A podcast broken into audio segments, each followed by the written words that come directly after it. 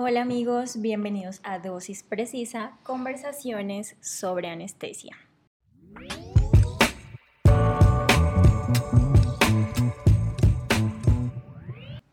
El tema del que vamos a hablar hoy es un tema súper importante porque es una de las principales complicaciones en anestesia pediátrica. Para hablar de este tema, que es broncoespasmo y laringoespasmo en paciente pediátrico, tenemos al experto, el doctor Julián Navarro, anestesiólogo pediatra, que nos está acompañando el día de hoy. Hola Juli, bienvenido a Dosis Precisa. Hola Rose, ¿cómo estás? Qué, qué rico que cuentes con nosotros eh, para revisar este tipo de temas, además tan comunes. Empecemos hablando sobre las definiciones. ¿Qué es el laringoespasmo y cuál es su diferencia con el broncoespasmo? Bueno, principal, o sea, debemos diferenciar que el laringoespasmo es eh, solamente el cierre glótico de las cuerdas vocales verdaderas. Eh, a veces se, acompaña también solamente del cierre de las cuerdas vocales falsas, pero regularmente es de las verdaderas. Principalmente, ya pues claramente el broncoespasmo pues es un, es un cierre de toda la musculatura bronquial. Aquí también cabe eh, hacer la aclaración que el broncoespasmo está mediado por una, una respuesta nerviosa, ¿no?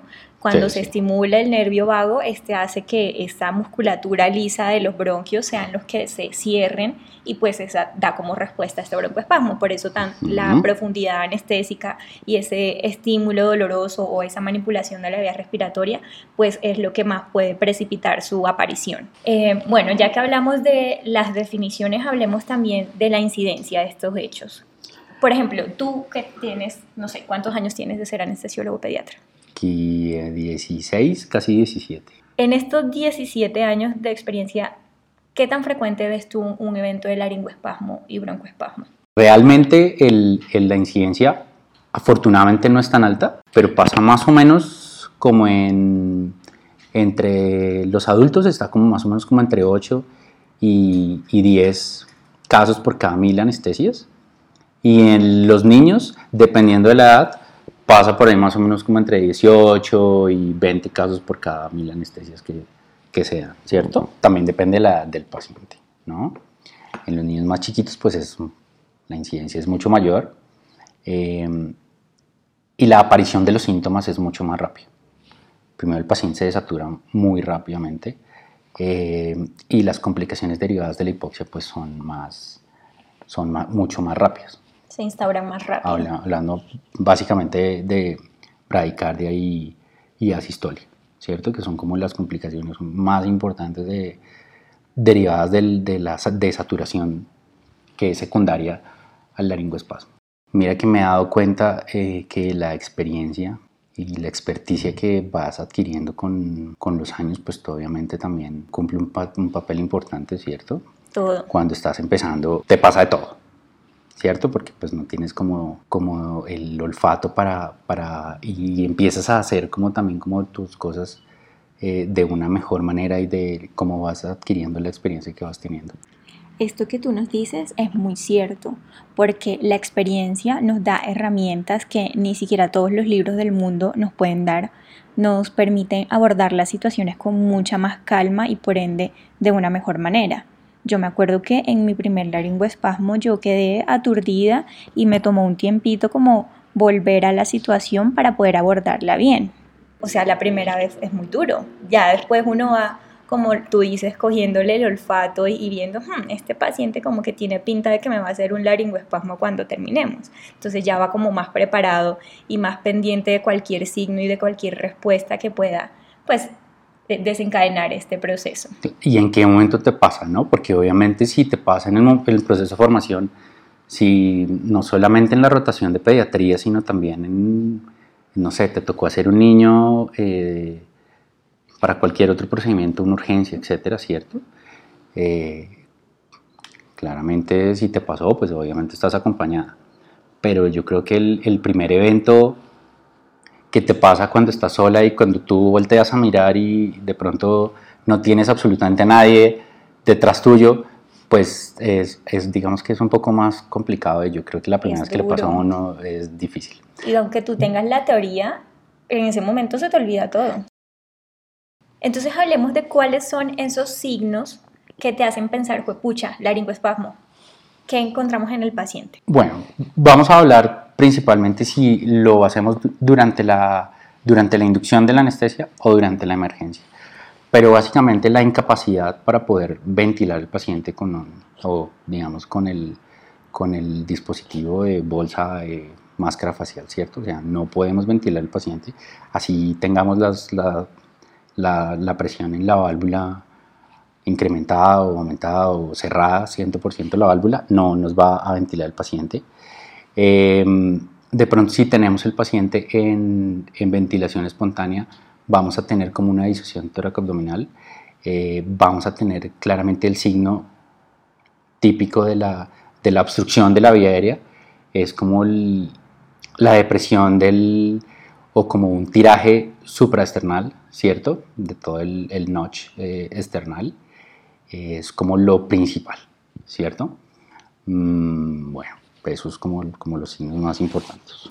Y ahora, ¿cuáles son esos pacientes con más riesgo de presentar este tipo de complicaciones? Si bien sabemos que, pues, por cosas como la profundidad anestésica, el estímulo de la vía respiratoria, cualquiera puede presentarlos.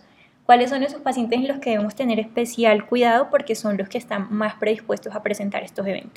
Principalmente la edad, ¿cierto? Entre más pequeños los niños, la incidencia es mayor. Los pacientes eh, exprematuros, por ejemplo, los pacientes con infecciones respiratorias recientes, eh, idealmente, digamos que el corte son como dos dos semanas. Los pacientes asmáticos también, los pacientes que tienen todas las cirugías de la vía aérea, claramente digamos, es, son factores que cualquier factor predisponente a esto, eh, cualquier cosa que estimulemos en, la faringe, las secreciones, la sangre, eh, bueno, etcétera. Mm, los pacientes con, con SAOS, los pacientes con, con enfermedades respiratorias, por ejemplo, que tengan antecedentes de bronquiolitis o síndrome de sibilantes recurrentes también son, son pacientes que puede que tengan más, mayor incidencia. Digamos, ¿existe alguna estrategia o herramienta o algún score que nos permita eh, decidir si un niño que ha tenido una infección respiratoria reciente pueda ser llevado a cirugía o se deba diferir? Sí, el que más validez tiene es el cold score eh, que es como, digamos que son como de sus siglas en inglés, ¿cierto? Y es como de, también como, como si fuera como frío o resfriado también, ¿ok?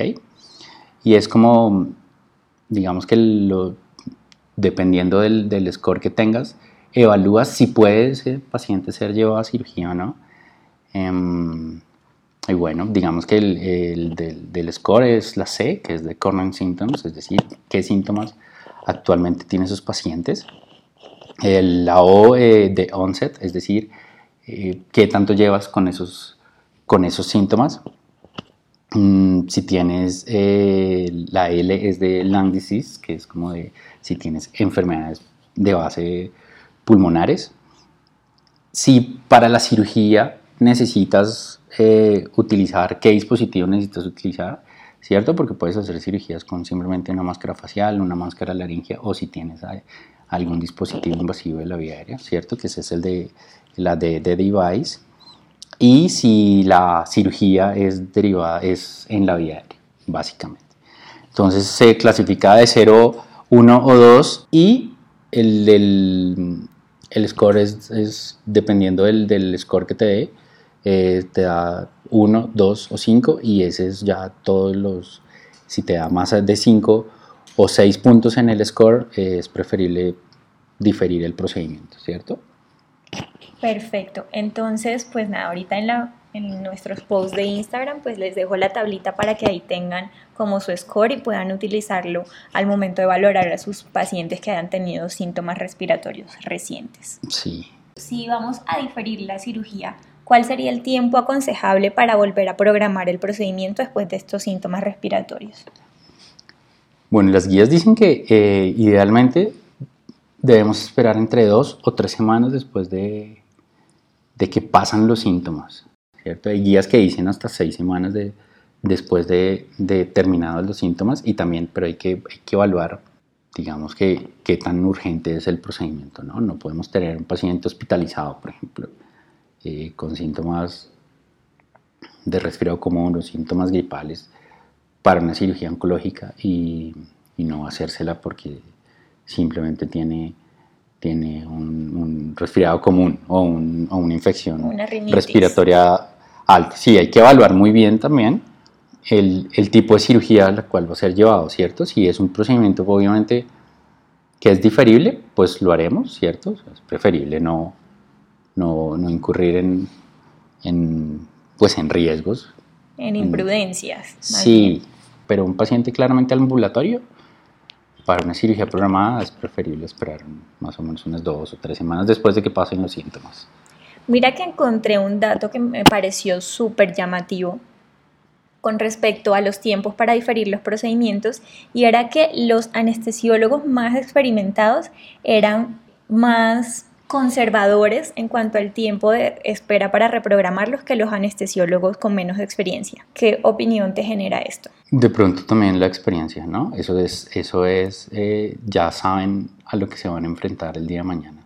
Y de pronto nosotros que, que teníamos tan poca experiencia, pues es preferible como uno se, se le mete como más fácil a esos pacientes o digamos que los... Tú no, porque tú tienes toda la experiencia del mundo. pero, Los, pero los, digamos que uno, uno cree que son síntomas que eh, no son tan importantes, y, pero que son potencialmente, no sé, inclusive fatales, ¿cierto?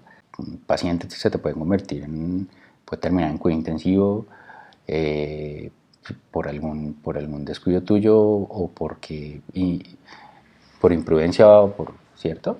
No, no, debiste haber llevado a ese paciente a, a, la cirugía, simplemente por también a veces se le llena eh, el corazón a uno, de pronto el paciente viene de lejos, no sé, en nuestro medio obviamente eso es súper común que pacientes vengan eh, de ciudades o de pueblos cercanos a, a Bogotá y entonces pues ¿Cómo les va a devolver? ¿Cómo le voy a devolver? Uno, sí. ¿Cómo le vas a perder el viaje? Eso nos, pasa un, nos pasa, nos pasa un montón eh, que llegan el día de la cirugía y el paciente está con gripa, pero resulta que vienen de 10 o 12 horas de carretera eh, durante la noche. Bueno, nos, entonces es como que de, ahí es lo que te digo, o sea, qué tan fácil es diferir un procedimiento de estos y ponerse uno en los zapatos de los otros. Lo que pasa es que eso es muy complicado y el día que nos toca a uno se lleva la mano al corazón y dice, ¿será que sí le puedo dar anestesia a este niño? No, es muy difícil, es muy difícil y es, es como poner en una balanza el riesgo y el beneficio de hacerlo, ¿cierto? Claro, pero nunca un viaje en carretera de 12 horas se va a equiparar a 5 días en UCI. O sea, eso es como lo que yo pongo en la mesa en el momento de que me toca tomar esa decisión yo digo, sí, me da mucho pesar y todo, pero este es un paciente que si yo me pongo de imprudente a pasarlo porque me da pesar, puede terminar en UCI, puede durar varios días intubado, incluso puede hacerme un paro acá en la sala, entonces, no sé, poner la lógica o la razón sobre la emoción en ese momento.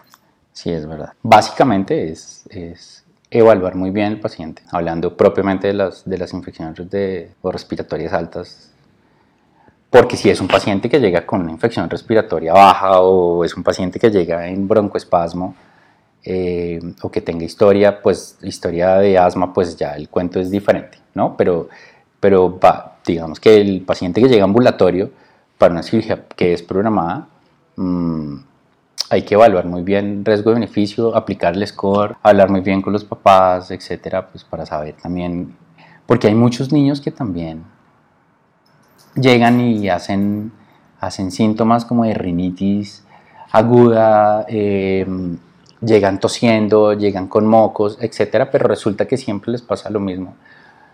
Pueden ser muchas las razones. Sí, el frío, eh, de pronto en la madrugada los sacaron súper temprano de su casa, eh, venían en carro, quién sabe que vendrían al hospital o al sitio en el que vayan a hacer la cirugía, ¿cierto? O sea, Sí, si soy yo y me vas a hacer una cirugía a las 6 de la mañana, te juro que voy a tener mocos. O sea, es súper frecuente. Claro, claro. Bueno, y suponemos que vamos a llevar a un paciente con síntomas respiratorios y va para una cirugía de urgencia. o por ejemplo un paciente que ya sabemos que es asmático y va para una cirugía electiva, ¿hay alguna estrategia que podamos utilizar antes del procedimiento para minimizar estos riesgos de broncoespasmo o laringoespasmo? Sí, bueno, hay que diferenciar si el paciente tiene o no eh, historia de asma, ¿cierto? Eh, regularmente, eh, bueno, tener una muy buena valoración preanestésica, ¿cierto? ¿Qué tan frecuentes son sus síntomas? y mirar a ver con qué medicamentos lo tiene. Si es un paciente que viene de primera vez y lo vemos con algunos síntomas eh, respiratorios y más que todo síntomas respiratorios bajos, no sé, eh, sibilancias y roncos, dificultad para respirar, tirajes, etcétera, pues no, ese paciente claramente no es candidato para ser llevado a ningún procedimiento. Eh, ese paciente se difiere, ¿cierto? Pero el, pero el paciente que viene eh, con historia de asma o de un síndrome sibilante recurrente, un síndrome broncoobstructivo, etc. Eh, hay muchas estrategias. La principal es que no pueden suspender sus medicamentos. Algo que siempre digo en la consulta, no los suspendas por nada del mundo. Claro, vuelvo y te digo, o sea, lo principal es una, una muy buena evaluación preanestésica. Y la educación, que es súper vital, es decir, eh, Hoy en día que de pronto las, las consultas preanestésicas las hacemos o te ponen eh, pacientes cada 10, cada 15 minutos, pues claramente hay pacientes en los que te puedes durar 15 o 20 minutos solamente educándolos, ¿ok? Para saber qué medicamentos pueden y qué no, medicamentos deben llevar el día del procedimiento. Pero esos pacientes eh, deberían llevar sus medicamentos e idealmente sus inhaladores en el preoperatorio. Hay muchos pacientes que están tomando, por ejemplo, eh, esteroides y deberían tomarlos inclusive el día del, procedimiento. No sirven los esteroides profilácticos, es decir, si llega un paciente mm, con asma, no, no, no sirve absolutamente nada administrárselo antes de la cirugía. E inclusive porque además no, no, por la latencia, pues simplemente no te va, no te va a ayudar para la cirugía como tal. Claro. ¿Cierto? O sea, realmente te sirve en los broncodilatadores. Plenamente indicado. puede ser tanto en el, en el preoperatorio, o sea, en el, en el momento en el de.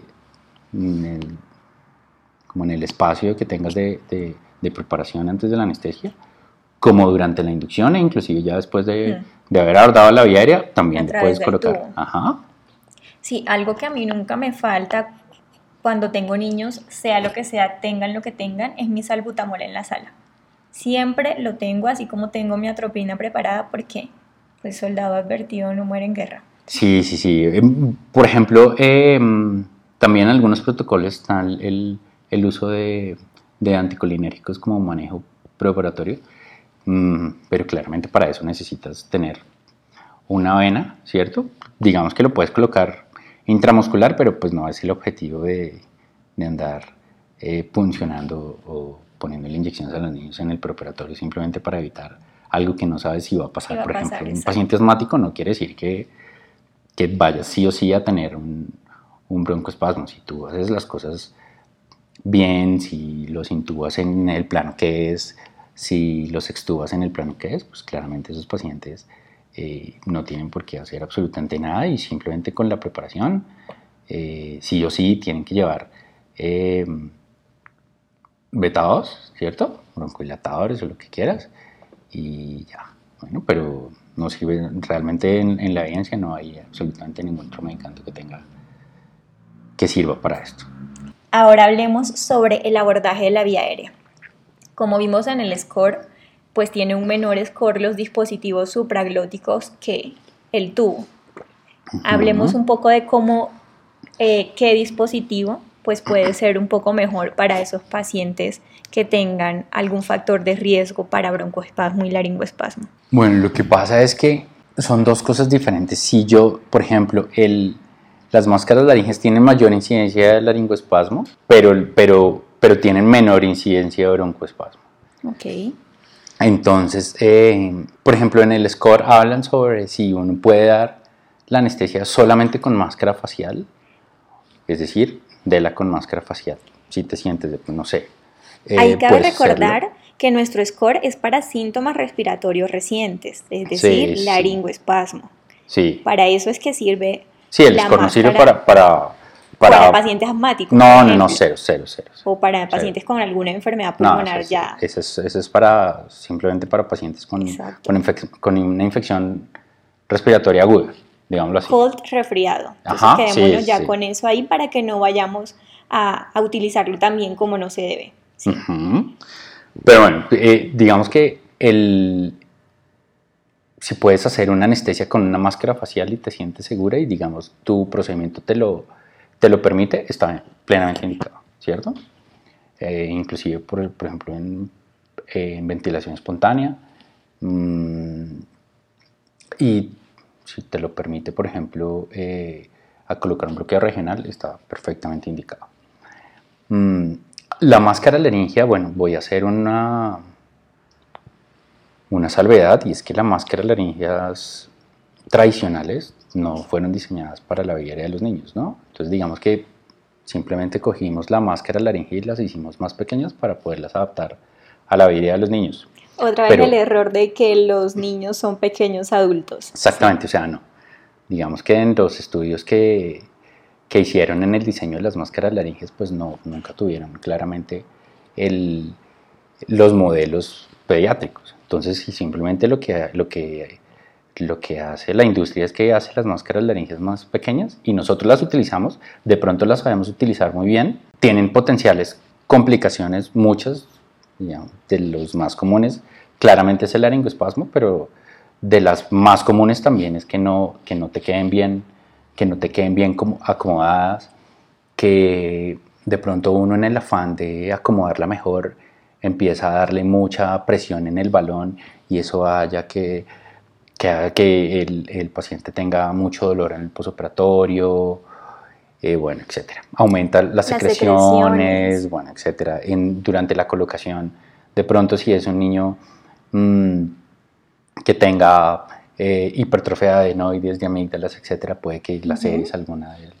eh, alguna de estas estructuras o laceres la mucosa faríngea, entonces empiece a sangrar y eso vaya que el paciente de pronto tenga alguna, digamos, el, el riesgo del laringoespasmo sea mayor. Entonces hay que utilizar de una manera muy responsable las máscaras laringeas. Digamos que la complicación más importante de la máscara laringea es que se, ta- se te desacomode, pues porque todos sabemos las grandes diferencias que, ten- que tienen la vida de los niños y, y, es, y muchas veces es que es, es tan superior y la glotis es tan alta que muchas veces inclusive podemos ver el, el balón a través de la boca y pues la máscara laringea claramente no es la, no es la más indicada. Digamos que las máscaras laringeas de últimas generaciones de pronto puede que tenga un poquito más de cabida, pero no las tenemos en todas las instituciones. Entonces, eh, nada, si uno cree que ese paciente está muy pequeño, no. Lo mejor es un tubo endotraqueal y ya. Y Eh, ya, no, sí. eh, No, que una además- máscara laringia 1.5, no, mejor deme mi tubito. Sí, estoy es- más tranquila. claramente está, claramente sí, está uno más tranquilo y, y además que el- la otra es el abordaje. ¿Qué tan fácil es el abordaje de la vía aérea? De pronto para una cirugía chiquita, ¿sí me entiendes? Si lo van a operar, por ejemplo, eh, del cuello, no puede ser posible que yo le vaya a poner una máscara laringe a un niño, eso se llama, ¿cierto? No sé, puede ser, no sé, se me ocurre a mí un, un quiste mm, que no le queda a uno tan fácil eh, ventilar un paciente o estar o poder mete- poderse meter y acomodar la aérea, no, acomodar la máscara laringe, no, preferible un tubo que eso no le sobra y eso pues, tampoco es que le aumente mucho el riesgo de tener, de tener laringoespasmo, bueno. Mm, independientemente si el paciente, por ejemplo, el hecho de que un paciente sea ambulatorio no quiere decir que uno lo pueda intubar.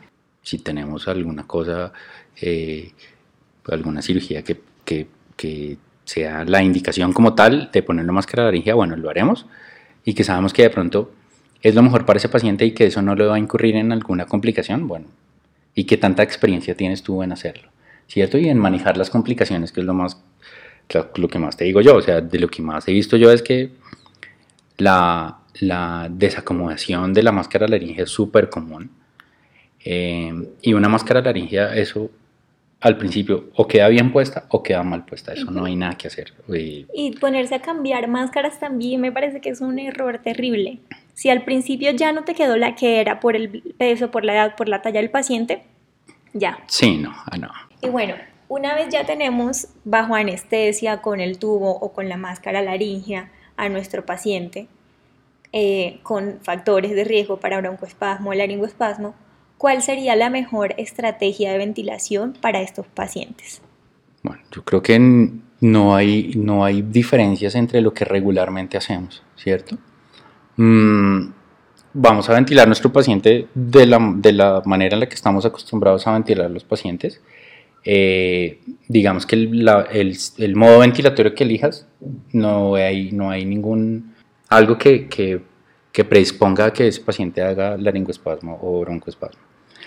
Ya diferente a que si el paciente hace un laringoespasmo o un broncoespasmo durante, el, durante la anestesia, pues ya, ya cambia eso. Pero regularmente eh, manejar eh, modos ventilatorios protectores, unos adecuados, eh, un paciente, por ejemplo, un paciente asmático, un niño asmático de, no sé, 5 años, vamos a ventilarlo normal, ¿cierto? vamos a evitar que tenga presiones elevadas. mm, de pronto darle, bajarle un poquito la frecuencia respiratoria, eh, aumentarle eh, la relación inspiración-expiración, ¿cierto? Mm, no sé, darle 1, 1 a 2.5, 1 a 3, 1 a 4, etc. PIP, digamos que un PIP fisiológico puede ser entre 3 y 5, y, y evitando que también tengamos muchas... Eh, o evitando pues que las presiones estén elevadas, ¿no? Si ventilamos un paciente eh, con, con, una máscara laringea y lo tenemos en, ventilación mecánica, eh, claramente el primer signo de, del laringoespasmo es la elevación en, la presión en, la vía ¿no?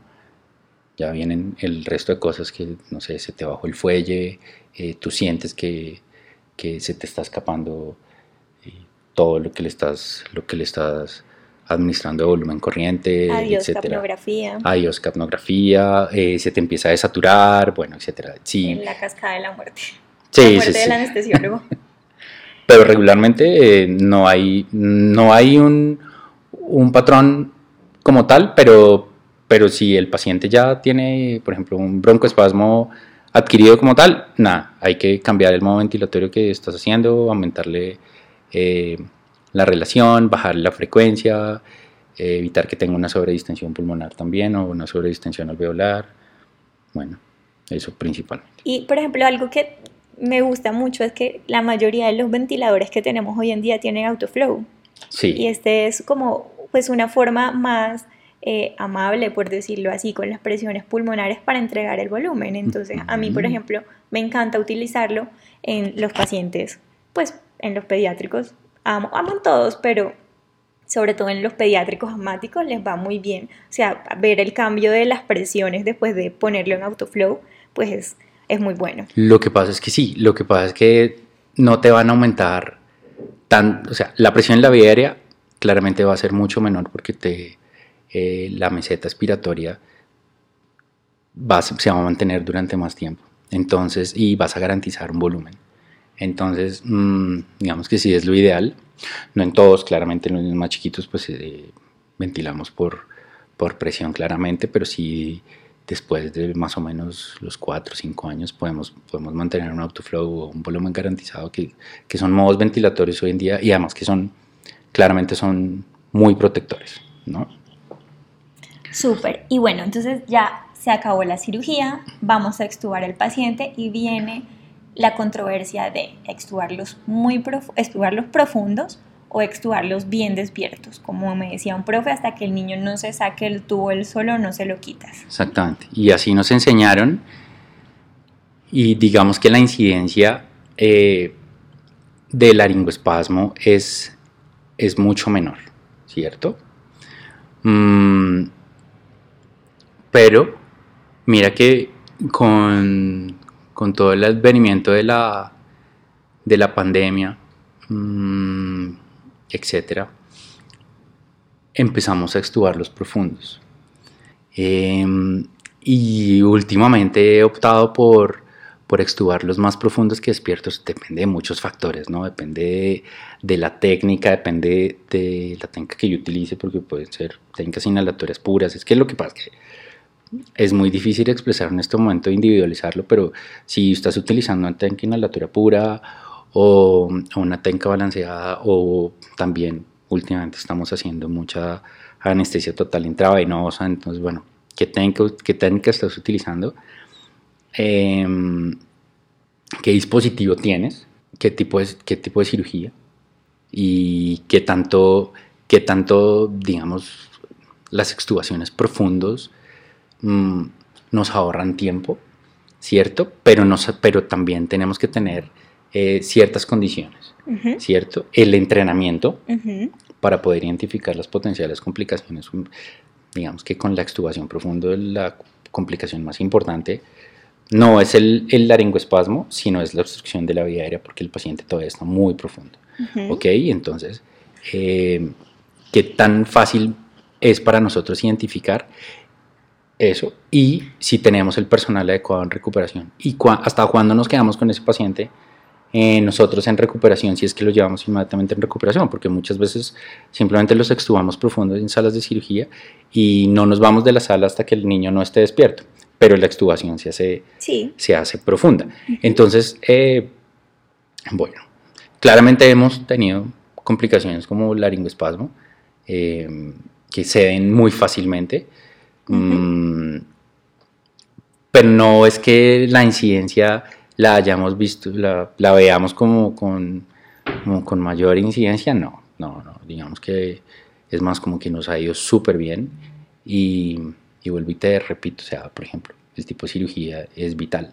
Claro que también depende de la escuela en la que estés, en el hospital en el que te encuentres. Por ejemplo, en muchas escuelas en los Estados Unidos extuban los pacientes profundos en, en adenoamígdalas.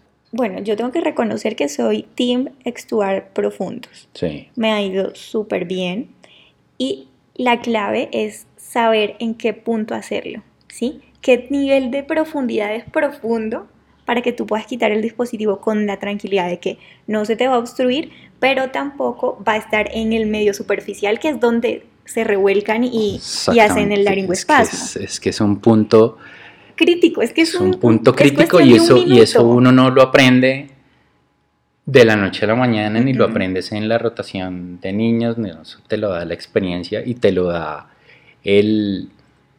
El olfato. Sí, el olfato que tengas para, para poder identificar y para poderte para poder tú tener la seguridad de que ese paciente no le va a pasar nada. Claramente si yo lo extuvo, si yo lo profundo o lo extuvo despierto, es porque es lo mejor para ese, para ese paciente, ¿cierto?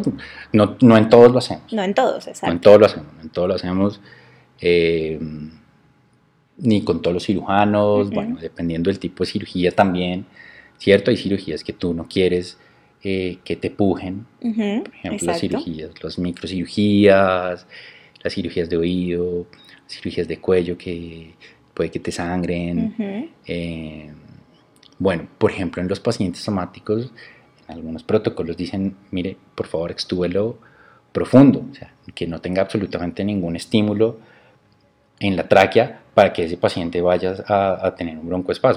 Y otra cosa que siempre, siempre, siempre tengo que hacer cuando voy a extubar profundo a un paciente es asegurar eh, nada de secreciones en la vía aérea. la succión siempre tiene que estar ahí y siempre tengo que succionarlo súper bien, aunque la cirujana me diga, no, yo le lavé y eso quedó impecable, nada.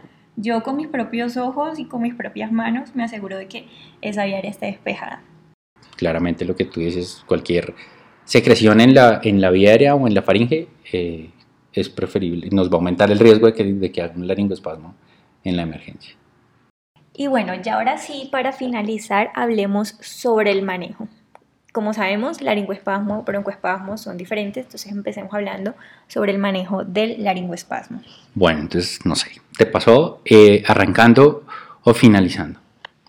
El primer manejo que, que nosotros debemos hacer es la ventilación con presión positiva, continua, ¿cierto?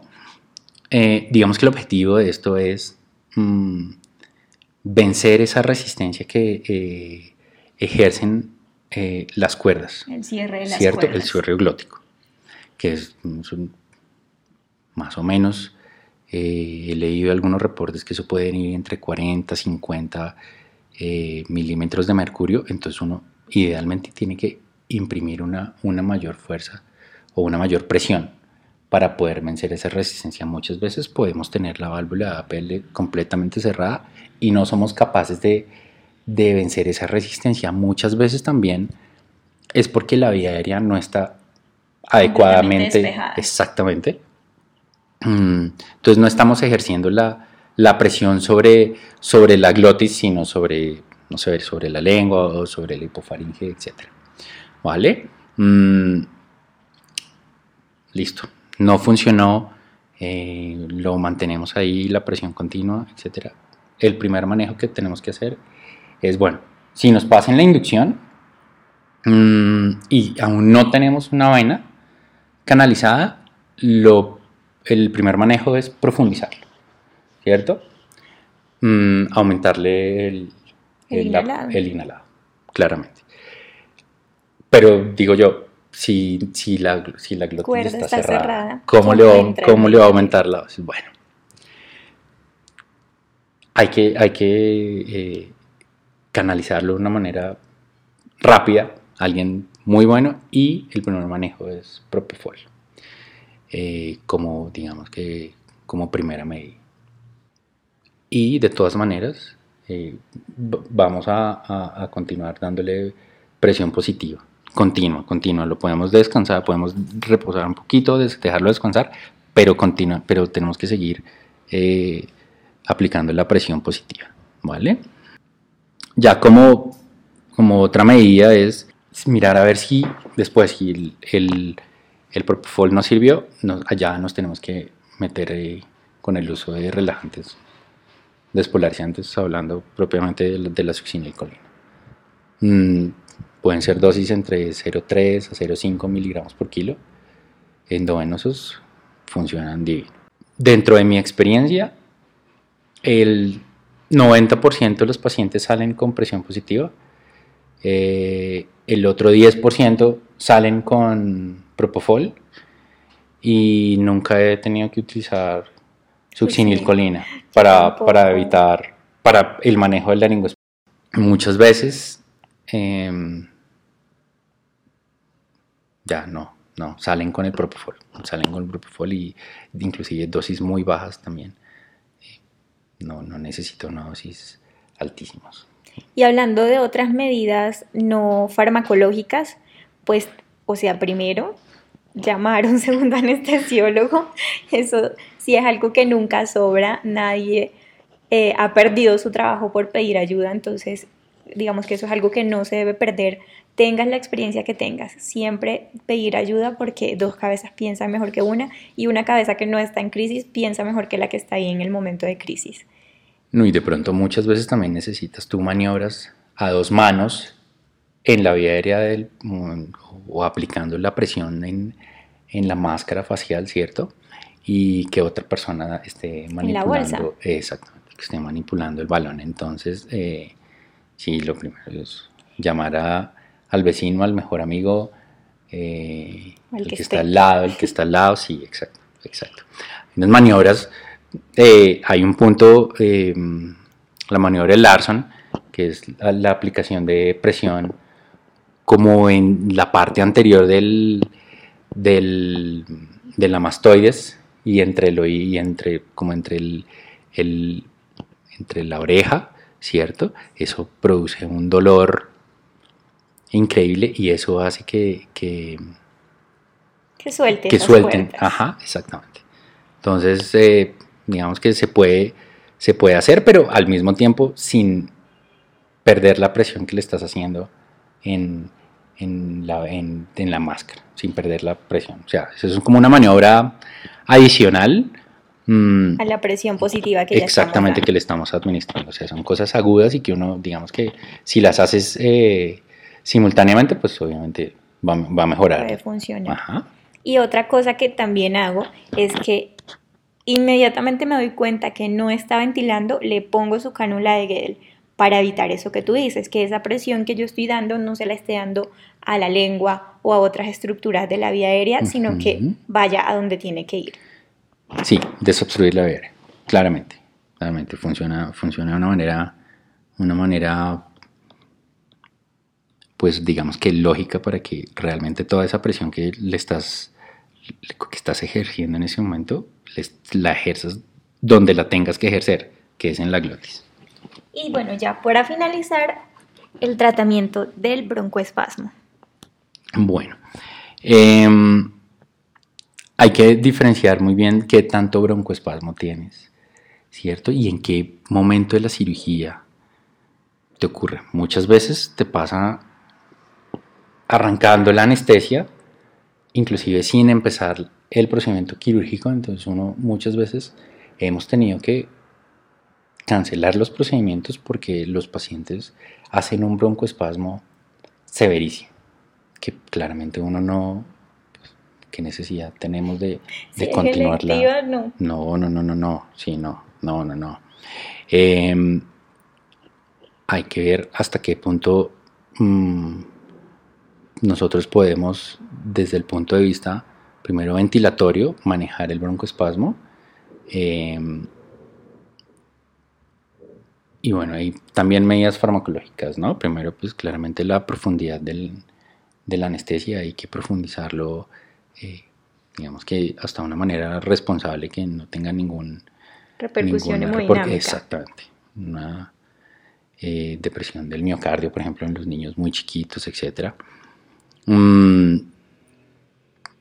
quitar el, lo que lo produjo, ¿cierto? ¿Qué produjo ese, ese broncoespasmo?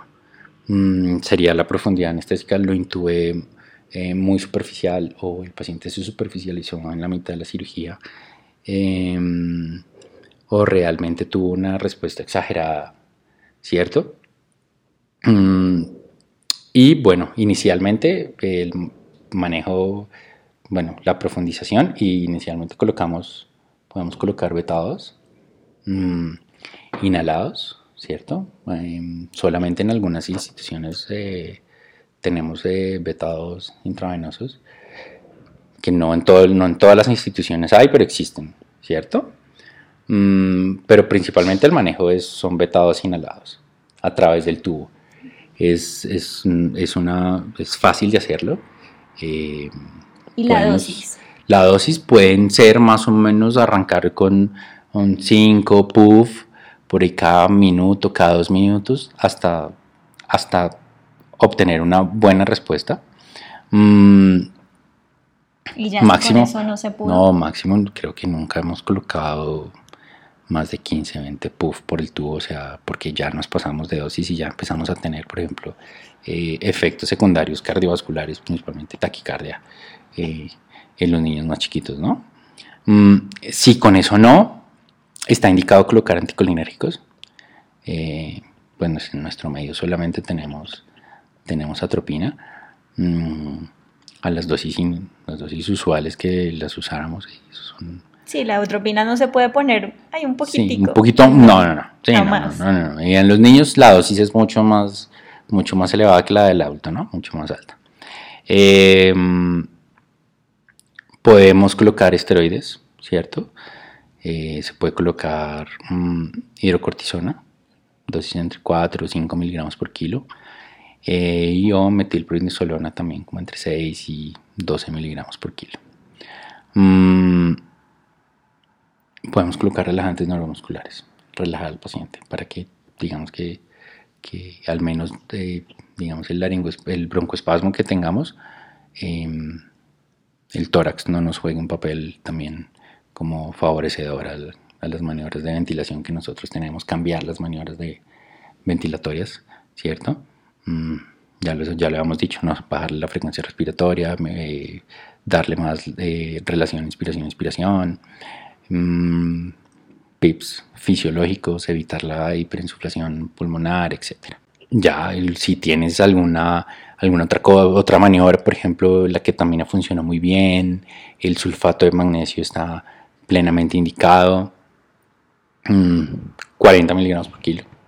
En 20 minutos también lo puedes colocar, dosis máxima de 2, si es un niño grande, 2 gramos. Si hemos tenido casos severos de broncoespasmo, mm, una maniobra, digamos que, que salvadora es la aplicación de adrenalina a través del tubo. Sí, total. Wow, eso nos, mira, en pacientes realmente que no salen con nada, no salen con nada, no salen con nada, la, la adrenalina a través del tubo, mira, funciona divinamente. Y eso, pues, obviamente casi en, ningún libro lo encuentras, pero funciona. ¿Y qué dosis? Funciona. Puedes colocar dosis más o menos como entre 20 a 30 microgramos por kilo. Perfecto. Sí, o sea, no, son dosis pequeñas, ¿no? Sí. No son dosis pequeñas, pero, pero no, pero funcionan y son salvadoras, son salvadoras de verdad. La adrenalina a través del tubo funciona súper bien. Niños más grandes le puedes colocar una ampolla tranquilamente. Bueno, entonces yo creo que hasta aquí tenemos mucha, muchísima información. Yo creo que incluso me extendí mucho porque en realidad es un tema que a mí me encanta. Entonces, pues nada, tenemos, tenemos hay mucho para hablar de esto, o sea, es que es y es lo que lo que hablábamos al principio es de las complicaciones más comunes, más comunes que nosotros tenemos respiratorias, o sea, es que es, es lo que más buscamos y, y es lo que más fácilmente vemos en, en los pacientes. Mm, lo que hablábamos al principio también, eh, te pasa mucho más cuando, cuando estás más chiquito en la práctica, ¿cierto? Sí. Mi primer eh, susto como anestesióloga oficial fue un laringoespasmo. Y ya, quedé curada. O sea, el primero no se olvida y desde ahí me puse a estudiar cómo hacer mejor mi anestesia pediátrica porque pues estaba en un hospital pediátrico, entonces tenía que hacerlo súper bien y dije, no me vuelve a pasar esto. Obviamente sí me volvió a pasar, pero ya claro, nos pasa, nos pasa, nos pasa, nos pasa, nos pasa todo, todos los días. O sea, es que para tener complicaciones lo único es, tenemos que hacer pacientes todos los días para que nos pasen este tipo de cosas. Uno no puede esperar que a uno no le pase nada. No puedes tener, no puedes pretender no tener complicaciones haciendo pacientes. Claramente te van a pasar complicaciones. Entonces, eh, digamos que familiarizarse muy bien con los manejos, tener en la, en la cabeza muy claramente como un, como un, un flujograma de qué vas a hacer, ¿cierto? Hasta, hasta dónde va a permitir yo llegar con lo que estoy haciendo, en qué momento voy a dar, voy a escalonar, exactamente, escalonarme a, a, hacer lo siguiente y luego siempre hay que tener un plan B en esto, ¿cierto? Y como enseñaron a mí también hay que tener un plan B y un plan C y un plan D eh, en todos los pacientes. Entonces, eh, no sé si la, si la primera maniobra no funcionó, hacer inmediatamente la segunda, hacer la tercera, hacer la cuarta, etcétera, pensando en el bien de los, de los pacientes y que, y que esa complicación que te pasó no te pase en recuperación otra vez y que eso no vaya a terminar en una complicación eh, mayor. mayor, que una estadía en cuidados intensivos, que se te aumente la hospitalización, de pronto el paciente pujó, etcétera, no sé, tuviste una deficiencia de una sutura, el paciente se hizo un hematoma, bueno, se me ocurren a mí en este momento muchas complicaciones que se te puedan derivar de esto, pero pues obviamente no puede pasar. Pero pasa. Bueno, Juli, muchas gracias por habernos acompañado en este episodio por toda la información que nos diste, por toda tu experiencia y bueno, esperamos seguir teniéndote acá como invitado para más episodios sobre anestesia pediátrica y bueno, a ustedes les agradezco por su atención en todo este capítulo que fue pues bastante larguito, pero también espero que les haya sido muy útil y que ya sepan eh, o tengan mayor idea de cómo enfrentarse a este escenario. Bueno, y a ti. Muchas gracias por la invitación.